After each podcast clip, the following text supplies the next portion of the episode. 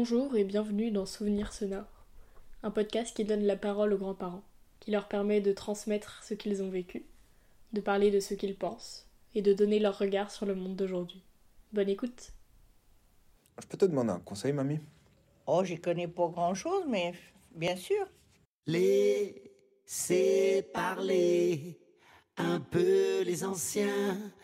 Eh, grand-mère, comment c'était avant Comment tu vois le présent? Selon vous et votre grand-père Va rendre visite à ta grand-mère. Tu lui apporteras cette galette et ce petit pot de beurre. J'ai pas le code, mamie Viens voir mon grand-père. Je suis là, mon garçon Je m'appelle Jeanne et aujourd'hui je reçois la grand-mère de ma grande copine Anna, qui s'appelle Nanou pour ses proches et Janine sur sa carte d'identité. Je m'appelle euh, Janine Ramon et je suis née le 15 mars 1933 à Rabat, au Maroc. J'y ai vécu jusqu'à 28 ans. C'était comment de, de grandir là-bas? Ah, c'était. euh, J'ai une passion pour ce pays. Si vraiment il y a un pays qui est mon pays de, de cœur, c'est bien le Maroc. C'est un pays extraordinaire. Le matin, je me levais, j'ouvrais les volets, euh, que ce soit l'hiver, le printemps, peu importe. Mais quel bonheur de vivre dans ce pays. Et ça m'a gardé l'amour des couleurs, parce que c'est un pays de couleurs. Est-ce que tu as des frères et sœurs? J'ai un frère qui a trois ans de moins que moi, mais à la naissance de mon frère, ma mère à ce moment-là a commencé à être malade. Elle avait euh, 25 ans, quelque chose comme ça. Et elle était tout le temps avec mon frère dans les bras. Euh, C'est tous les deux, il y avait comme une, quelque chose de fusionnel. Et moi, j'avais euh, une vitalité débordante étant petite. Et je sentais que c'est terrible parce que je, je sentais qu'il fallait que je me réfrène, que je me réfrène sans arrêt. Mais je parlais pas tellement à ma mère d'ailleurs. Je, la craignais un peu. Et pourtant, j'étais très admirative. C'était une très belle femme. Mais elle était assez lointaine. Il y avait quelque chose d'assez. J'étais très, beaucoup plus copine avec mon père d'ailleurs.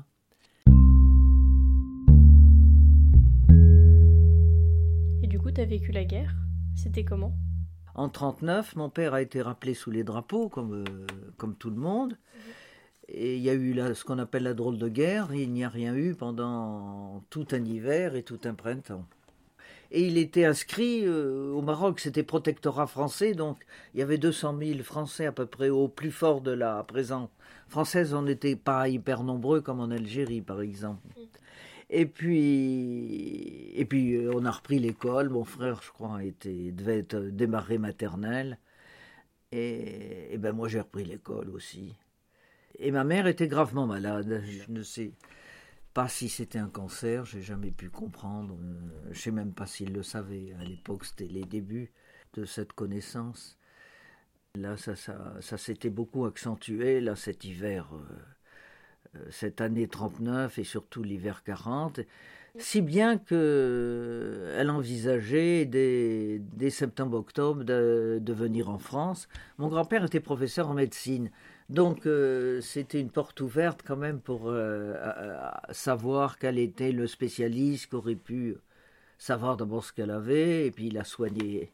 Elle était devenue mec comme un clou, euh, ce qui n'était pas son genre. Donc elle a pu avoir une place à partir d'Alger d'un d'un bateau qui allait en France. C'était les derniers bateaux. Elle est partie janvier 42. Et puis, dès le départ d'Alger, ça a été houleux et ça a été de pire en pire. Et au large des Baléares, ce bateau où était ma mère, bah, le bateau était perdu. Il y a eu euh, plus de 200 morts. Euh, je crois qu'il y a eu 90 rescapés. Et comment tu l'as appris alors, toi, la mort de ta mère On l'a appris par la radio. D'accord. C'est euh, le matin, il y avait la radio et qui était allumée et pour avoir les nouvelles. C'était la guerre, donc on, on aimait bien savoir ce qui se passait. Et, et moi, je me vois encore là. Et pourtant, j'étais, j'ai- ben, j'avais 9 ans là quand même.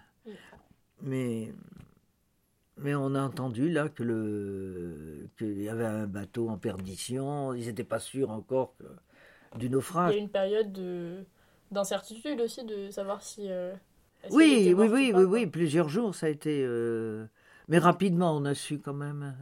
Mais enfin, c'était. Puis en même temps, il y a toujours. euh, on a su que le bateau était naufragé, mais on savait qu'il y avait des gens qui avaient été récupérés. Il y en avait très peu parce que la mer était déchaînée et les bateaux ne pouvaient pas approcher trop. S'ils approchaient trop, euh, tout, c'était la, la perdition pour les deux bateaux. Quoi. C'était, c'était vraiment épouvantable. N'ayant jamais vu le corps de ma mère, j'ai vécu euh, avec absolument pas la certitude de sa mort. Et surtout qu'il y avait une tireuse de cartes, euh, une copine de la famille, une dame très âgée, qui m'avait dit Mais votre mère n'est pas morte, tout ça. Donc, on n'a aucune certitude. J'ai passé toute mon adolescence en me disant peut-être qu'elle est en Espagne, amnésique. euh, Enfin, de... Puis alors, là, c'est des années plus tard, j'ai rencontré une personne qui a du naufrage. Et alors, cette euh, personne, elle avait écrit un livre au lendemain de la guerre. Et donc on s'est on s'est vu, on s'est vu pris d'été ensemble. Elle est venue, je suis allé chez elle, et elle m'a raconté. Elle était sur elle a- sur un radeau. Elle m'a dit il y avait un noir qui était là et qui accrochait le truc. Et puis elle a senti qu'il allait partir. Elle lui dit mais qu'est-ce que tu fais? Laisse-moi mourir. Elle lui a tapé dessus, elle l'a pris par le bras, et puis elle a demandé à un autre elle, euh, pour le secouer, pour remettre le type sur le machin, et puis s'en est tiré. Elle m'a dit, vous savez, la mort dans ces cas-là, eh ben c'est c'est ce qu'il y a de, de plus facile. Plus elle parlait, plus je me disais. Là, j'ai vraiment compris que ma mère était, c'était fini.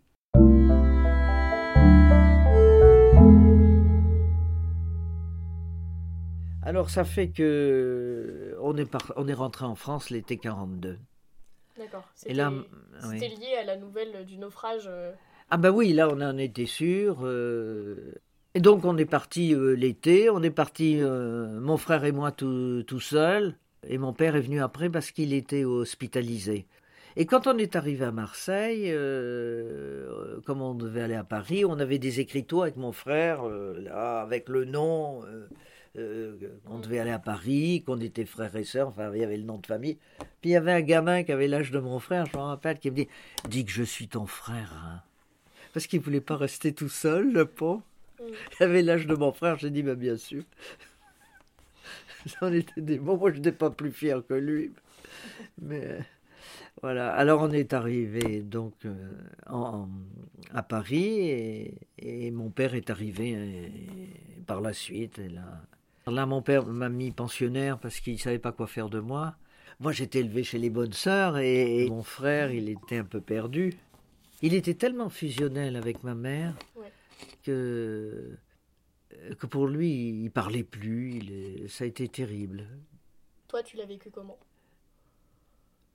Ah, c'est compliqué parce que j'avais j'avais une relation avec ma mère qui était très particulière du fait qu'elle était très fusionnelle avec mon frère. Je pense qu'il y avait un côté où je sentais certainement comme euh, un abandon de la part de ma mère. Or, c'était vital, je pense, pour eux deux. Mais pour moi, c'était très- c'était très dur. Alors c'est vrai que j'évacuais, bon, euh, on va faire ça, euh, on va faire autre chose. L'art d'évacuer, mais c'est pas une bonne chose. Et ce qu'il y a, c'est que j'ai manqué euh, beaucoup d'éléments féminins. Ça, j'ai très jeune, je m'en suis rendu compte. Que des hommes, et puis si bien que quand j'ai cru, euh, enfin, qu'à un moment j'ai perdu du sang euh, entre les cuisses, puis j'ai dit à mon père, tu sais, j'ai du sang. Et il m'a répondu, le pauvre homme, mais tu sais quel trou C'est pour te dire l'époque. Maintenant, c'est pas pensable. Alors je dis, ben, je sais pas. enfin, tout s'est arrangé. Euh, puis alors, en plus, les hommes à l'époque, c'était les hommes, c'était un monde quand même. euh, on était des- dessous les hommes, on était, on était très marqués par ça. Alors, pour revenir à mon truc euh, de relation avec ma mère, je sentais que j'avais trop de vitalité pour elle, mais en même temps, on ne peut pas enlever sa vitalité. Et puis, elle était très sévère avec moi. Alors, ça fait que quand elle est morte, c'est terrible à dire, mais j'ai senti un sentiment de liberté. Mais en même temps, je m'en voulais parce que euh, on était bourré par la faute, par ci, puis les bonnes sœurs, c'était pas fait pour arranger. Hein. J'étais donc pensionnaire et je venais le week-end à la maison. Je savais pas d'ailleurs si je préférais rester à l'école ou aller au week-end, parce que les deux c'était sinistre. Mais enfin, on me demande, j'avais pas le choix, alors ça simplifiait le problème. Oh non, c'était étrange, les bonnes sœurs. C'est- ça n'avait aucun sens. On avait droit à un bain par trimestre. ou par an, je me rappelle pas. Enfin, c'était rarissime. Alors j'avais, on me remplissait la baignoire et on me donnait une chemise. Alors euh, j'ai pris la chemise, je l'ai posée, j'ai pris mon bain, je suis ressorti, puis j'ai rendu la chemise propre. Qu'est-ce que j'allais faire d'autre? Ah ben, J'ai eu un cap de conduite, mauvais esprit, parce que la chemise, j'aurais dû la mettre en rentrant dans le bain. Mais comment j'aurais fait pour me laver? Mais c'est ça, moi, j'étais bourré de, de, trucs comme ça étant gosse. Mais je me disais, mais ça n'a aucun sens. Alors j'ai rendu sec et je me suis fait très mal voir. Et puis le dimanche matin, j'avais, j'allais à l'église euh, à la messe parce que j'étais obligé j'avais une carte pour faire la communion, il fallait que je la poissonne, comme le ticket de métro, comme la carte du métro dans l'ancien temps. Alors il fallait poissonner la carte. Alors évidemment, moi je suis allé à la messe. Alors quand je rentre, mon père qui me dit, t'as poissonné ta carte? J'ai dit, oh non, tu, as communié? Ah bah oui, et bah oui. Et t'avais mangé avant? Ben j'avais mangé un peu de pain.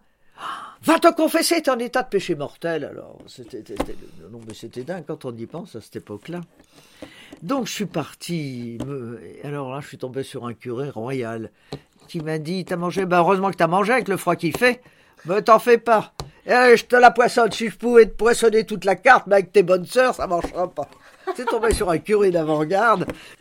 Ah oui, j'en ai un bon souvenir. Là, j'ai des bons souvenirs parce que j'étais encore un homme. Là, j'étais. T'as un moment où il y a des figures féminines qui sont arrivées un peu. Euh, ben, pas beaucoup. Si, ma belle-mère, mais ma belle-mère, ça n'a pas, ça, ça pas été terrible. Hmm. Elle est arrivée quand t'avais quel âge? Oh, ben, trois ans après, mon père pouvait pas se marier. Comme ma mère, y avait, on n'avait pas trouvé son corps, pendant trois ans, c'est la loi, il ne pouvait pas se marier. Mais dès qu'il y a eu les trois ans, alors il nous a dit, je me remarie à cause de vous. À moi, à moi il ne disait pas à mon frère. Mon frère était moins naïf. Mais je comprends qu'il n'avait pas envie d'être seul. enfin, j'aurais préféré qu'il ne se marie pas pour dire la vérité. C'était comment alors avec cette belle-mère? Ben, C'est-à-dire que déjà, au point de vue tempérament, on était dans deux mondes totalement différents. Hmm. Elle était dans un monde des apparences, et moi, les apparences, j'en avais rien à secouer. Moi, j'avais besoin de questions, je posais toujours des questions. Oui, mon père m'appelait mitraillette d'ailleurs, parce que moi, je posais toujours des tas de questions, et ma belle-mère me disait Va voir ton père, et mon père prend le dictionnaire. Oui, tandis que ma belle-mère était beaucoup plus les toilettes, tout ça, moi, les bijoux. Non, ça fait que j'étais très, très déçu. En plus, marâtre, ça. C'est pas facile de prendre ce job. Puis quand tu épouses un homme, tu épouses un homme. Euh, les gosses, c'est, c'est, pas simple. Oh, je lui en veux pas trop.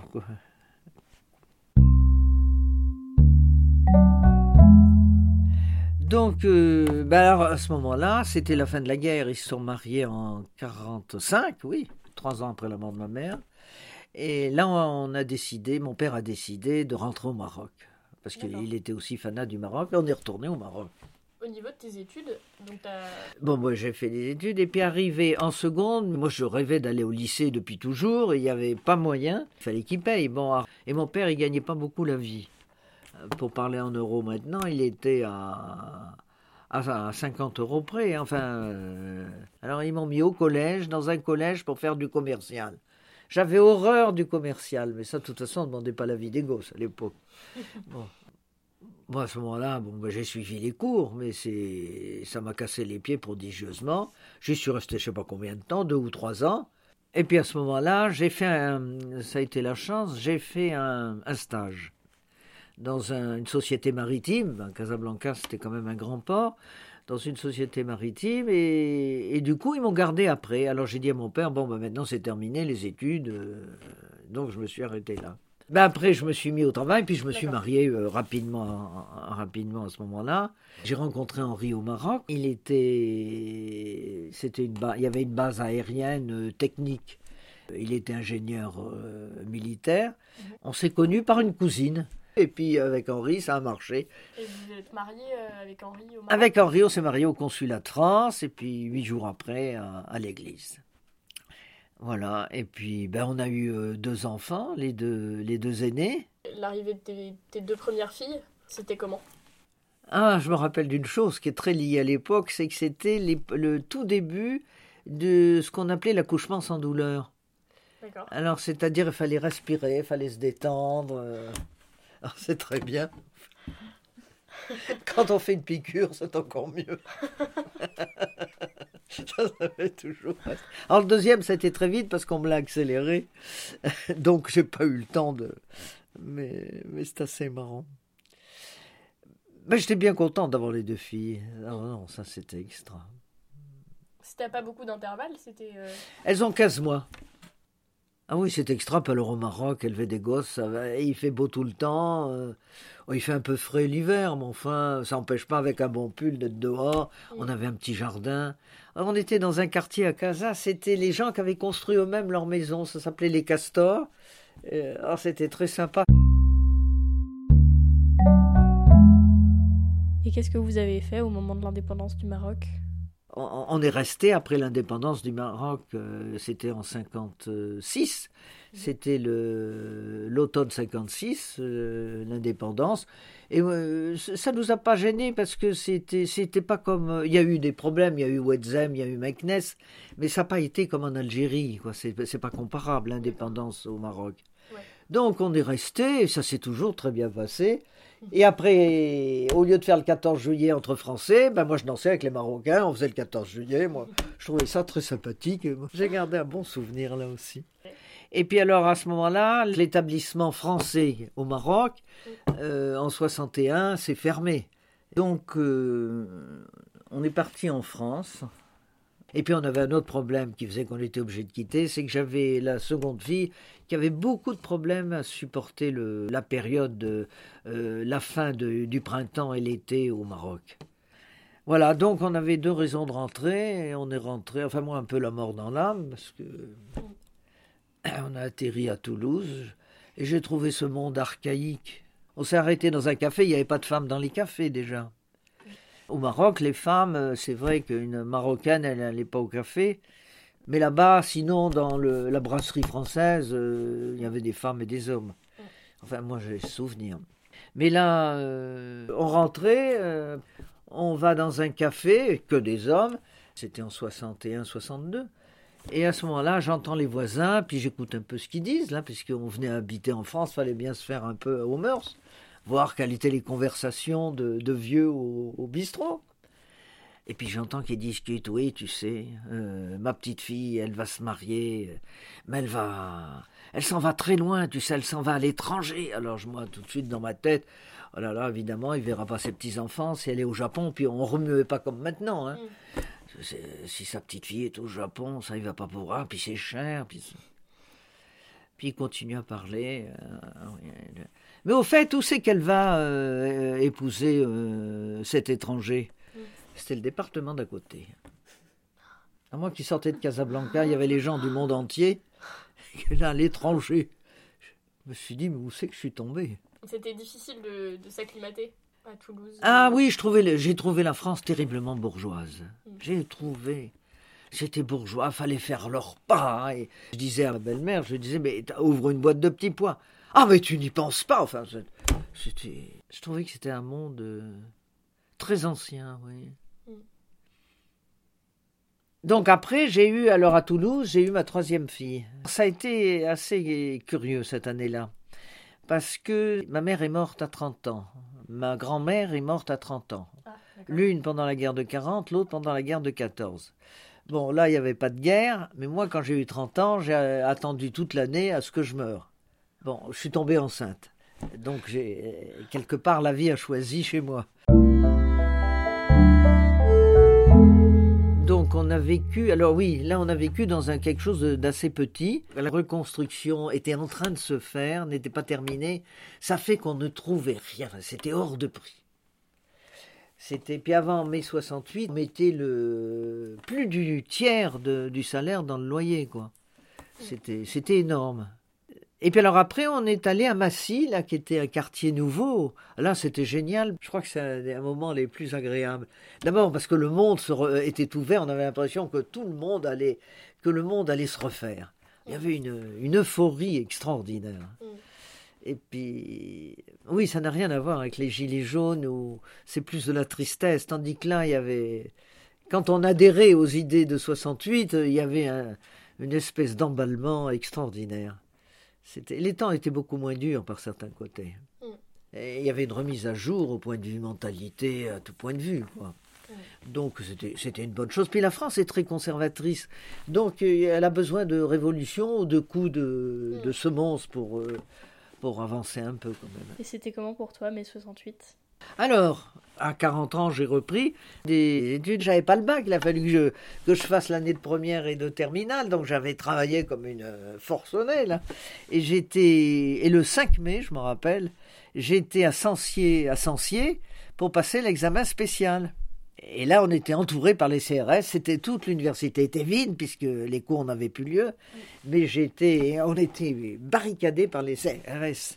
Donc, euh, c'était quand même un bon souvenir. Une fois, je m'étais balayé le soir. C'était un bordel monstre. C'était inouï. Mais c'était, terriblement sympathique. Puis on a l'impression que le, le- ça fait du bien là que, que le monde. euh, il y avait des utopies. On prenait les gens en voiture. Enfin, c'était. C'était vraiment une époque extraordinaire. Bon, c'est ceux qui avaient 20-25 ans, moi j'en avais 35, mais enfin, euh, oui, puis ça m'a éveillé beaucoup à la, à la politique, parce que j'étais pas du tout euh, politisé. Mais là, euh, du coup, moi j'ai adhéré, et, et puis Henri lui avait ramassé des morceaux de cailloux de la Sorbonne, et on a passé des bons moments, parce qu'alors là, je suis devenue militante, là. On a monté une. euh, comment on appelle ça une, Un truc de parents d'élèves euh, avec une copine. On s'était fait traiter de communiste, parce qu'il y avait encore des archaïques. Je vois pas pourquoi il y avait que les communistes qui auraient fait. C'était dans toutes les écoles. Mais, il y avait pas mal de militaires. euh, Les militaires, c'est pas toujours d'avant-garde. hein.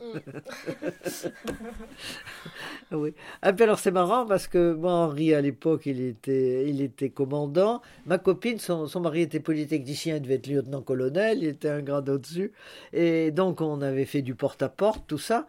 Et puis là, c'est une femme qui nous a ouvert. euh, elle nous a regardé de haut. et puis on lui a expliqué. Elle a dit Non, je ne parle pas aux gens qui viennent comme ça faire du porte-à-porte. Je suis femme de capitaine.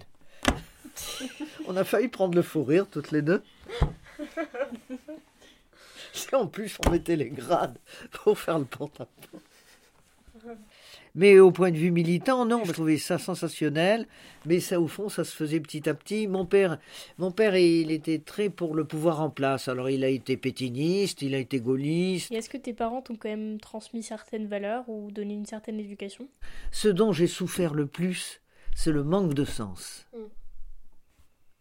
C'était des choses qui se faisaient. Il fallait faire parce que ça se faisait. Mm. Euh, on était catholique parce que ça se faisait, au fond. Euh, J'ai jamais eu une, pensée de la part de mon père comme euh, ayant la foi. Euh, il aurait eu la foi, même si après je n'aurais pas participé, ça m'aurait été égal, mais ça avait du sens. Pour moi, ça n'avait aucun sens. D'aller à la messe quand on n'en avait rien à secouer, parce que ça se faisait, comme on dit d'ailleurs, on, disait en Corse dans le temps, oui, j'y vais parce que là, c'est là qu'on se compte. enfin, c'est très beau en folklore, mais en, profond, en réalité profonde, c'est- un peu juste. Et d'ailleurs, au niveau de la spiritualité, je sais qu'il y a un moment où t'as commencé à méditer. Ah, ça remonte loin. Moi, j'ai, il y a un côté où je suis contre les, toutes les églises. Je, je trouve que ce que fabriquent les hommes, ça, ça, c'est pas mon truc. Parce que j'ai un côté un peu mystique où quand même la spiritualité, c'est quelque chose de très important. Donc j'ai fait tout un travail sur euh, le bouddhisme. En 68 est arrivé en France un moine japonais, maître Deshimaru, et il a organisé un voyage au Japon pour tous les sympathisants bouddhistes d'Europe. J'étais sympathisante, j'y suis allé, puis euh, ça me faisait aller voir le Japon. À 40 ans, j'avais envie, Henri voulant pas voyager, moi j'avais une envie terrible de voyager. Donc je suis parti avec, euh, on était une centaine d'ailleurs. Je m'en vais là-bas. Euh, je reviens pas bouddhiste, mais je suis revenu avec la méditation. Et la méditation, j'ai beaucoup accroché, et j'en ai fait depuis, ben, depuis que j'ai 40, 41 ans. Et j'ai trouvé quelque chose de, très stabilisant et en même temps de qui donnait du sens parce que c'est j'ai toujours couru après ça, c'est le manque de sens euh, dans ma vie. Et là, j'ai trouvé que ça avait du sens et j'ai jamais quitté. Alors, j'ai jamais quitté, non pas que je suis devenu bouddhiste, parce que ça, je, je n'y arrive pas, mais la philosophie sous-jacente me convient parfaitement. Donc si on revient euh, à ta vie à Paris avec euh, tes trois filles, Oui, euh, t'as eu une quatrième fille à un moment? oui, j'ai été enceinte à Paris, c'est Cécile. Et euh, au niveau des, des valeurs que tu as voulu transmettre euh, à tes quatre filles, du coup, c'était... Ah, qu'est-ce que j'ai pu transmettre? Que les apparences, c'est pas, c'est pas grand-chose, mais qu'hélas, ça a cours. Ah, la tolérance, oui. La vérité aussi. La vérité et le courage. À un moment, j'étais assez pour l'engagement aussi, dire qu'il fallait s'engager, mais enfin, c'est pas maintenant. Et donc leur éducation, ça a été comment? Ben, ça a été un peu, un peu chaotique, enfin chaotique.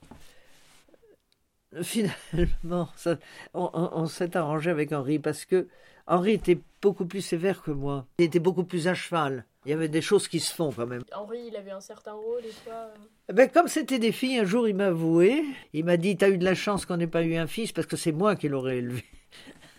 Mais enfin, je pense qu'il a eu son poids quand même. Parce qu'il a un peu redressé ce côté de, des apparences. Et il y a un côté où, où je crois qu'il faut quand même euh, tenir compte de la réalité.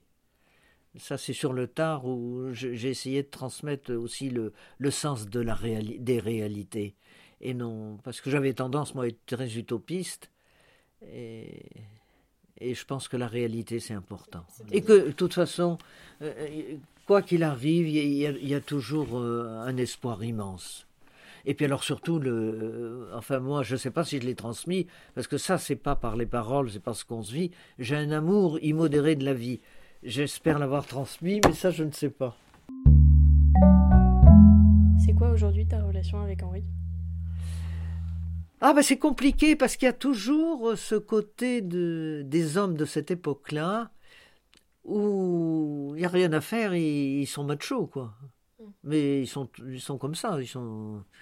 J'ai eu beaucoup de mal, beaucoup de mal, mais maintenant je dois dire que c'est pas facile, mais ça vaut le coup. Voilà. Non, puis il m'a laissé une grande liberté. Euh, tu vois, je, suis pour la vérité. Euh, mais en même temps, il l'a fait. Il aurait pu m'emmerder. Il ne m'a jamais emmerdé. Ah, il me le faisait payer. Bon, enfin, ça, c'est de bonne guerre. C'est-à-dire, quand je rentrais, c'est comme si j'existais. Mais enfin, ça, c'est de bonne guerre. Et les filles, elles ont pu choisir les études qu'elles voulaient faire Ah bah, c'est-à-dire, elles, ont- ça, elles ont choisi ce qu'elles voulaient. J'ai absolument pas orienté les... Et ça, Henri, on était d'accord, là. Enfin, il, il a laissé euh, les choses telles quelles. Et puis, du coup, il y a un moment où euh, elles, elles sont parties de la maison. Oui. Ça s'est passé comment ça? Ah bah, C'est-à-dire que quand la dernière avait euh, préparé un dossier pour Sciences Po euh, Bordeaux, un jour elle me dit Figure-toi, j'ai oublié d'envoyer le dossier de Sciences Po, c'était hier le dernier jour. Ah, je lui Écoute, maintenant que tu as fait le dossier, tu l'envoies. On verra bien. Bon. Donc, euh, on n'y pensait plus. Et là, euh, je vois euh, Minitel et je vois qu'elle est acceptée à Sciences Po. Donc à ce moment-là, quand, euh, quand j'ai vu sur le, sur le, le Minitel Cécile Baquet, là, je me suis, la première des choses, je me suis effondré. Avant de téléphoner, avant Mais ça a été un effondrement. Et alors là, j'ai compris que c'était fini maintenant. Elle quittait la maison. Mais c'est ce qui s'est passé. Elle est partie parce que c'était à Bordeaux. Après, elle est revenue à Paris. Elle m'a dit Je me réinstalle pas ici, hein, je te préviens. J'ai dit J'ai compris. Ça a été difficile, ça. Ça Ça a été difficile. Ah, j'ai eu un choc, ça a été terrible. J'ai compris que c'était la fin. Et puis alors, euh, c'est l'inconvénient de, de ne pas avoir euh, travaillé, c'est qu'à ce moment-là, euh, non seulement il n'y a plus rien, mais il y a aussi le fait que, que la vie, qu'une partie de la vie est terminée. J'avais fait quand même pas mal de choses en dehors de. J'avais milité, et pas mal participé en tant que bénévole à beaucoup de choses. Mais c'est pas comme un travail. euh, Oui, surtout qu'on faisait avec Cécile, je m'entends particulièrement bien, autant le dire. Et on allait au cinéma, elle était à la maison, elle était très libre, elle faisait ce qu'elle voulait. Mais des fois, on allait au cinéma ensemble, enfin, il y avait une. une- Et puis on, s'entend très très bien. C'était important pour toi, euh, les amitiés Ah oui, Ouais. ah oui, T'as eu des grandes copines euh, ah oui, ah oui, ah oui. Plus que de grands copains. Je pense que le manque de, de femmes euh, m'a tellement manqué, j'ai eu beaucoup de, de copines. Puis il faut dire qu'à l'époque, on... c'était beaucoup plus euh, par genre. Tu m'avais parlé d'une amie en particulier, non?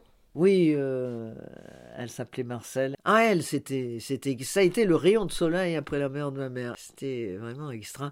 Ben, elle venait, euh, elle était un mot plus loin que nous, mais la voiture à cheval venait chercher le lait tous les matins de bonne heure, de, de, la, d'Aurillac, de la préfecture, mais il n'allait pas plus loin. Et alors, par contre, le hameau qui était à 3 km, comme ça, euh, c'était la fille, ma, ma grande copine, qui venait, l'amener à 6-7 heures du matin avec le bourricot, c'est un tout petit âne, et puis une carriole où tu avais, je sais pas si tu as vu ça, tu sais, les bidons qui sont hauts comme ça de lait. Voilà. Et il y avait les deux bidons de lait. Et je repartais avec elle. Oh là là, c'est des, des souvenirs, mais extraordinaires. Et il y avait son frère aussi qui avait un an de moins, mais avec- on faisait des cache-cache dans le foin, qui m'avait fait des propositions. Je sais pas si même il aurait pu les honorer. Mais enfin, moi qui étais chez les bonnes sœurs, j'avais trouvé ça très louche. Alors, ce qui est terrible, c'est que quand j'ai vieilli, là, il y a 4-5 ans, j'ai trouvé l'adresse de celle qui était ma copine. Je téléphone, et puis non, c'était pas ma copine, c'était sa sœur aînée. Euh, avec qui j'avais pas sympathisé particulièrement, quoi. Et l'autre, euh, elle était morte un an avant. Ah. Ah, j'en étais malade. Pendant longtemps, j'ai trouvé que beaucoup de gens m'avaient manqué. Et le jour où j'ai pris conscience que moi, j'avais manqué à des tas de gens, ça a été terrible, parce que c'était bien pire. ah, ça a été terrible. Et là, que- là c'est une, une des raisons, c'est qu'au fond, j'aurais pu lui téléphoner, mais mille fois plus tôt. Et ça m'est arrivé souvent, ça. Et c'est quoi ta relation euh, avec ton frère? Alors mon frère, c'était compliqué parce que on parlait peu ensemble, mais il y avait quelque chose d'un peu, comment on d'un peu viscéral qui nous rattachait, Euh, une certaine souffrance, un certain manque. euh, donc on était quand même assez proches. Et puis il a épousé une femme qui le voulait pour elle toute seule. Alors elle s'est fâchée avec toute ma famille. Et puis, elle a fini par se fâcher avec nous. Alors, j'ai bien essayé par tous les moyens, puis il n'y a rien eu à faire. Ça fait plus de 20 ans que j'ai pas vu mon frère. Et ta première petite fille, alors c'était comment? Ah Oh, c'était très compliqué. Très, très compliqué. Pourquoi? Ben, j'ai eu beaucoup de mal être grand-mère. D'accord, pourquoi? C'est vraiment énigmatique. Après, ça, ça s'est mieux passé. Ouais. Mais la première, j'ai. Mais quand j'ai eu Odile, comme j'avais pas l'habitude de... des petits, puis j'étais pas tellement attirée par les petits, moi. De... Donc j'étais. C'est Henri qui m'apprenait à... à mettre les couches. Il avait dû re- repérer ça. Euh, oui, et là, ça a été pareil. C'est comme si c'était un nouveau job et que j'avais pas les... le mode d'emploi. Ouais. Et je, je me sentais très démunie. Et là, aujourd'hui, ta relation avec tes petits-enfants euh, Ah oui, là, là, maintenant, oui, non, c'est bien. Oui, non, puis alors je suis pour la liberté. Il il y en a qui, sont, qui viennent avec plaisir, puis il y en a qui, qui sont plus... euh, Mais là, moi, ça, ça me gêne pas, ça me fait pas souffrir. Euh, je suis vraiment pour que chacun fasse comme il le sent. Et puis, combien? Dix petites filles? Tes petites filles, Oui, pour un petit-fils. à quoi elle ressemble euh, aujourd'hui ta vie? Qu'est-ce que tu fais Euh, T'as des activités? Tu fais de la gym euh, Ah oui, ça se fait de la gym tous les matins, oui. ah, mais c'est ça, c'est une sacrée question. Parce que justement, euh, arrivé à 86 ans, puis ayant vécu la mort à 9 ans, je vis avec la mort. Donc euh, ça, c'est très important. Et puis j'ai des copines du même âge euh, qui sont seules et où c'est difficile. Euh, je me suis inscrite à l'ADMD. C'est quoi? Mourir dans la dignité, ça veut dire mourir quand je le veux et non pas mourir dans des souffrances atroces à l'hôpital, bourré de tuyaux et de machins. Et t'as peur de mourir ou pas? Euh, un peu. J'ai peur de souffrir surtout. J'ai peur de souffrir, mais de mourir aussi. euh. Et puis de laisser te- tous les gens qu'on aime, c'est pas rien. Ce qui a d'importance aussi, ben, c'est de revoir un peu ma vie aussi. J'ai essayé de téléphoner à mon frère, euh, mais en fait, je l'ai pas vu depuis 20 ans, alors j'en sais rien. À dire vrai, je fais beaucoup moins de choses. Je comptais avant, j'étais conteuse, je compte de moins en moins, et là, il y a une séance, je sais même pas si je veux pas carrément laisser tout tomber. Parce que j'ai d'abord j'ai la mémoire, ben, tu, tu vois, qui qui est pas toujours brillante. Et j'ai peur de que si j'ai la mémoire qui flanche, de me trouver euh, démuni, euh, d'avoir carrément le mur. Alors avant, je m'en débrouillais très bien. Euh, même il y a dix ans, il y a dix ans, j'étais capable encore de, de faire une pirouette ou de le faire dire à quelqu'un. Maintenant, j'en suis plus capable.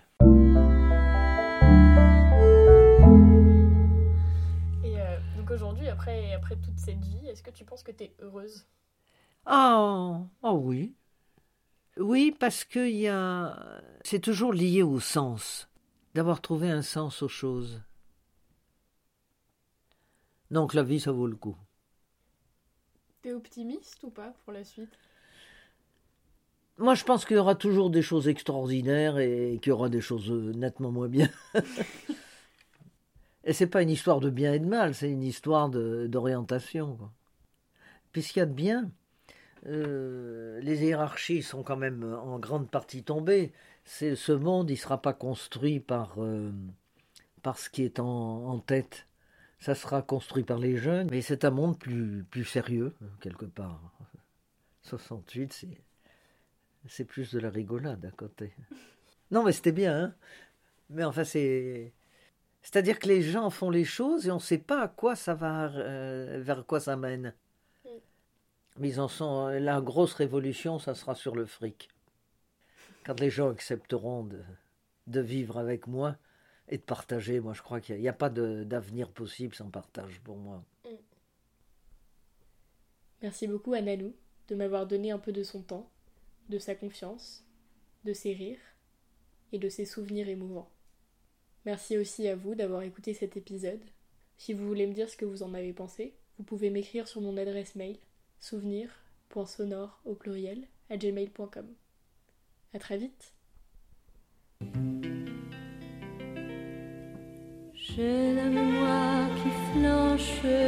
je me souviens plus très bien.